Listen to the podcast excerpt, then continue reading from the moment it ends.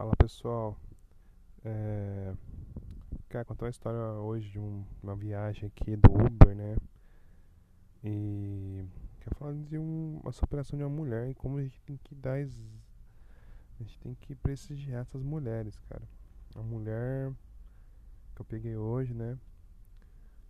30 e poucos anos, 31 anos, com quatro crianças pequenas, acho que de 6 anos e tal, duas no primeiro ano, né? Uma, uma bebê de colo e coisa pequena.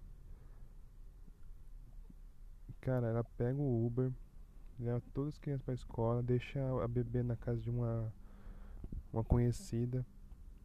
De lá, ela vai trabalhar, volta, trabalha, volta, trabalha com as crianças e tal.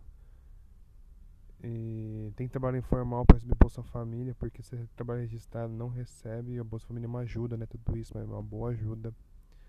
Mãe solteira, o ex-marido dela eh, largou ela pra ficar com uma velha de 60 e poucos anos, e a moça é bonita.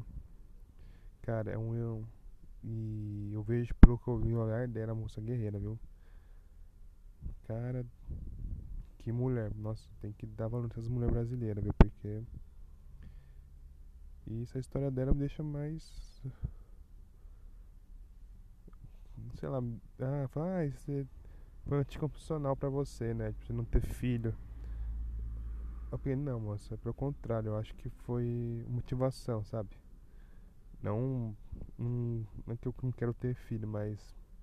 Ver você sozinha, cuidar de quatro crianças, velho. Porque eu não posso ter filho, entendeu? E eu acho legal isso aí. Que muito bacana. Acho que os, o homem que fez isso com ela tem um traço, velho. O homem tem que assumir, velho.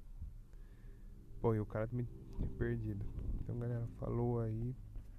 Até mais.